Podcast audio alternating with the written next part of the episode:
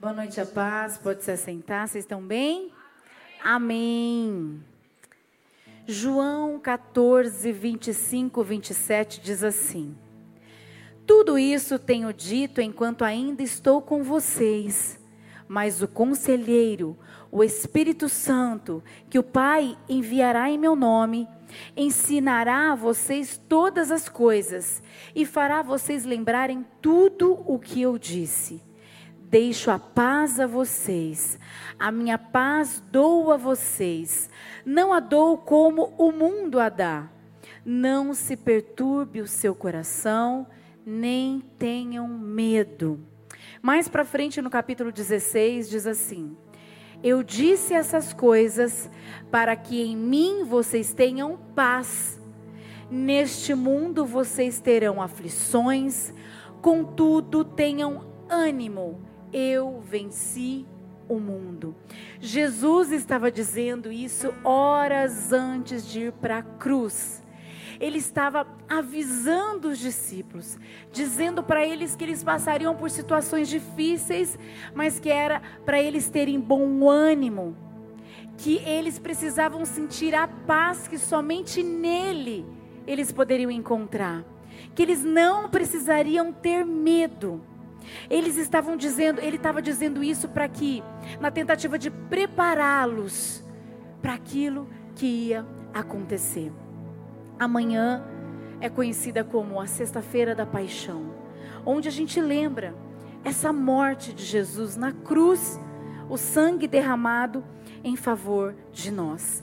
E assim como os discípulos que caminhavam com Jesus, que ouviam todas as coisas, que viam os milagres.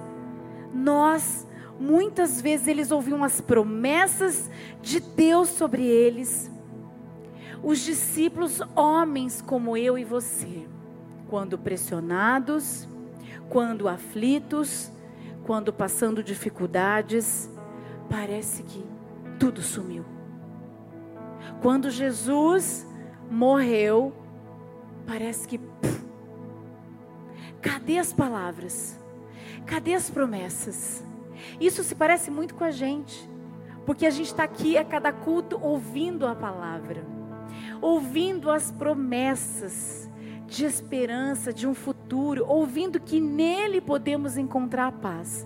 Mas no momento de pressão, no momento de dificuldade, no momento de aflição, parece que tudo some e a gente se desespera. E assim como eles, a gente tem medo. Fica um vazio, fica um buraco. Por onde vazaram as promessas? Por onde vazaram as palavras que eles tinham ouvido? Eles ficaram tristes e perderam a esperança. Isso aconteceu depois que Jesus morreu, capítulos à frente do que eu li. Os discípulos ficaram trancados com medo. Sentimentos que eu e você muitas vezes sentimos. Eles estavam enxergando Jesus morto e tinham se esquecido de tudo que Jesus disse que iria ainda acontecer. Isso é muito recorrente aqui na igreja, em todas as igrejas, porque pessoas são pessoas, ovelhas são ovelhas. E situações são situações, e muitas se parecem. Pessoas entram e saem daqui se esquecendo daquilo que ouviram. Pessoas querendo desistir. Pessoas querendo parar. Pessoas amedrontadas. Pessoas sem esperanças. Pessoas sem paz. Isso é muito comum e como pode, pastora? A gente está ouvindo a palavra, a gente está firme, mas de repente vem a pressão e tudo some. A gente sente o vazio e a gente se desespera. Essa semana eu estava mexendo no guarda-roupa de brinquedos da Valentina. Tem uma parte lá que a gente coloca os brinquedos. E eu dei de cara com algo. Põe lá. Pode pôr. Pode pôr a foto, tá? Isso é um balão, gente, né? É um balão de gazélio. Só que esse balão tá assim há três anos e quatro meses. Você já viu um balão de gazélio ficar assim? Nem eu. Faz três anos e quatro meses que a Valentina ganhou esse balão. Nós estávamos no shopping, lembra Josi Anderson em Ribeirão Preto. E aí compramos um para o Anderson pegou um para Valentina e um para Bia. E elas começaram a correr no shopping e tal, o balão murchou. A gente estava saindo, o Anderson, ousado, foi lá e falou: Não, vou lá pedir para encher.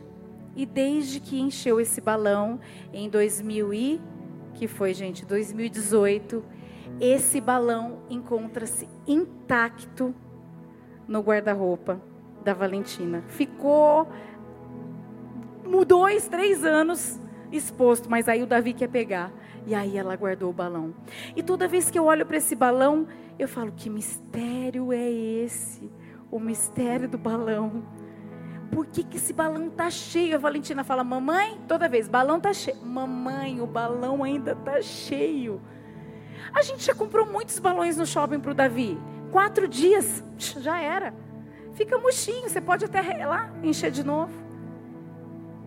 Esse balão está assim há três anos e quatro meses. O balão da Moranguinho. Uau! Ele se esvaziou no início, mas depois que ele foi cheio, ele permaneceu cheio. Esse balão, Deus ministrando no nosso coração essa tarde, esse balão foi exatamente o que aconteceu com os discípulos. Depois que Jesus, que esses homens estavam trancados, eles estavam com medo. Tudo que eles tinham ouvido, Parece que sumiu, eles não se lembravam mais de nada. Eles achavam que Jesus estava morto. Eis que Jesus aparece. João 20, 19, 22 diz assim: Ao cair da tarde, daquele primeiro dia da semana, estando os discípulos reunidos a portas trancadas por medo dos judeus, Jesus entrou, pôs-se no meio deles e disse: Paz seja com vocês. Tendo dito isto, mostrou-lhe as mãos e o lado. Os discípulos alegraram-se quando viram o Senhor. Novamente Jesus disse: Paz seja com vocês. Assim como o Pai me enviou, eu os envio. E com isso, soprou sobre eles e disse: Recebam o Espírito Santo. Esse balão, quando eu olho para o balão, esse balão me remete a alguém cheio de ar, cheio do Espírito Santo. Quem é cheio do Espírito Santo não deforma, está sempre igual. Esse balão está perfeito, esse balão está intacto. Ele murchou, ele foi enchido de novo e ele permaneceu cheio. Quando Jesus sopra sobre os discípulos, recebam o Espírito esses homens continuaram cheios. A gente não vê eles mais com medo. A gente não vê eles mais trancados, a não ser quando eles foram presos, porque eram ousados. Tinham ousadia. Eles foram presos, eles foram, eles apanharam, eles morreram de maneira terrível. Mas esses homens nunca mais foram homens medrosos, porque Jesus tinha dito: Eu vou mandar o Espírito para que vocês se lembrem de tudo o que eu disse. Então, se a gente está esquecendo, se a gente está murchando, é porque está faltando o Espírito Santo. Está faltando a gente pedir para Ele nos encher. Está faltando pedir para Ele nos deixar cheio. Porque quando estamos cheios, lembramos de todas as promessas.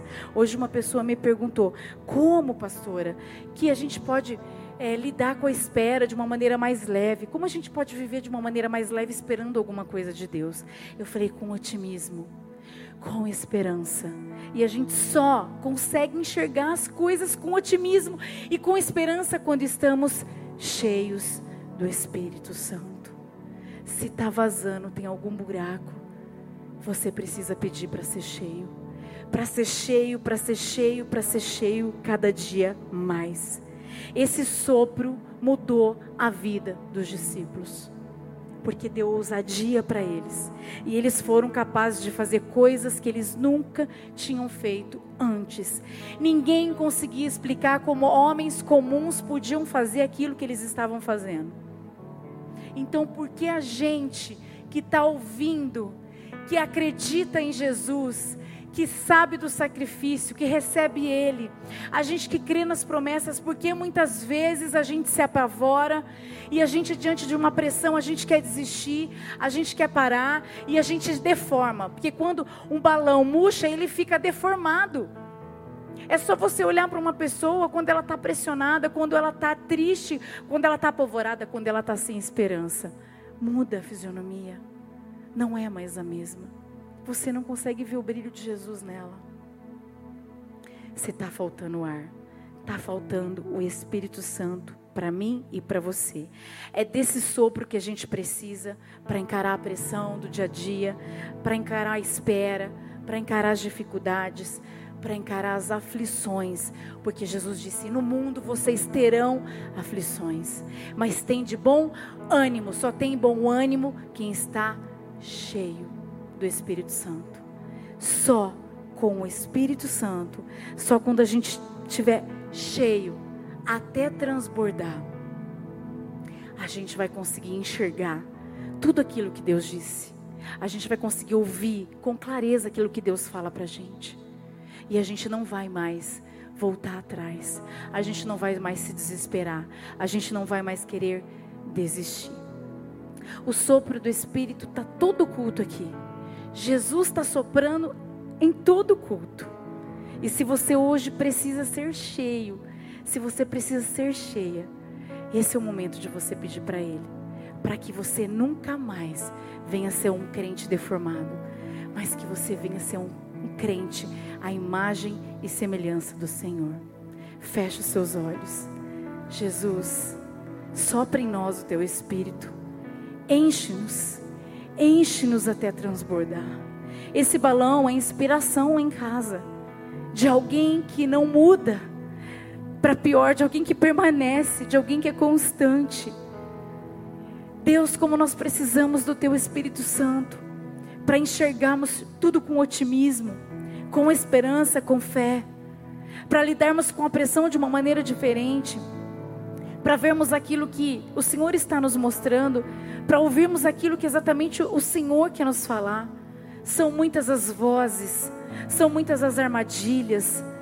No, o nosso inimigo não quer que a gente chegue no centro da tua vontade. Por isso, tenta de todas as maneiras tirar o ar de dentro de nós. Mas nós pedimos agora que assim como o Senhor fez com os discípulos, que o Senhor soprou neles e eles se tornaram homens ousados, cheios do teu espírito, que fizeram coisas que hoje nós falamos e hoje nós aprendemos. Todo culto a gente aprende com aquilo que o Senhor deixou para nós na tua palavra. Que nós possamos também ensinar a muitos que nós possamos também ser exemplo de pessoas confiantes nas tuas, nas tuas promessas, de pessoas que sabem em quem creem, que sabem quem o Senhor é, que sabem do seu sacrifício na cruz e que sabem que o Senhor, como nós cantamos, o Senhor vai voltar e nós queremos estar cheios, nós queremos estar preparados com o nosso azeite, com a nossa candeia, para nos encontrarmos face a face com o Senhor. Nos enche, Pai, nos enche, nos enche, enche Enche a cada um aqui, Pai. Dá ousadia para cada um aqui. Para que todo aquele que está querendo desistir, que agora, agora o Senhor encha de coragem. E que o Senhor mostre a luz no fim do túnel. Eu já te agradeço. Em nome de Jesus. Amém. Aplauda o Senhor. Glória a Deus. Espírito, encha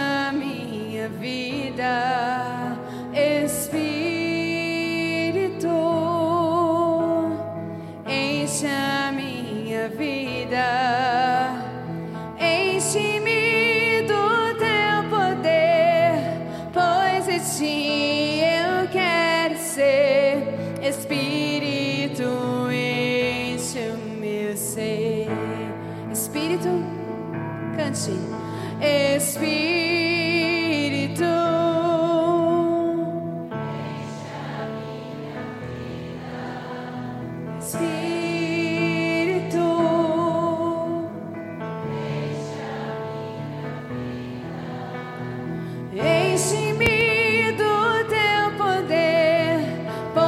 ti eu quero ser. Espírito enche o meu ser. Levanta sua mão assim pro alto. Vai. As minhas mãos Uau.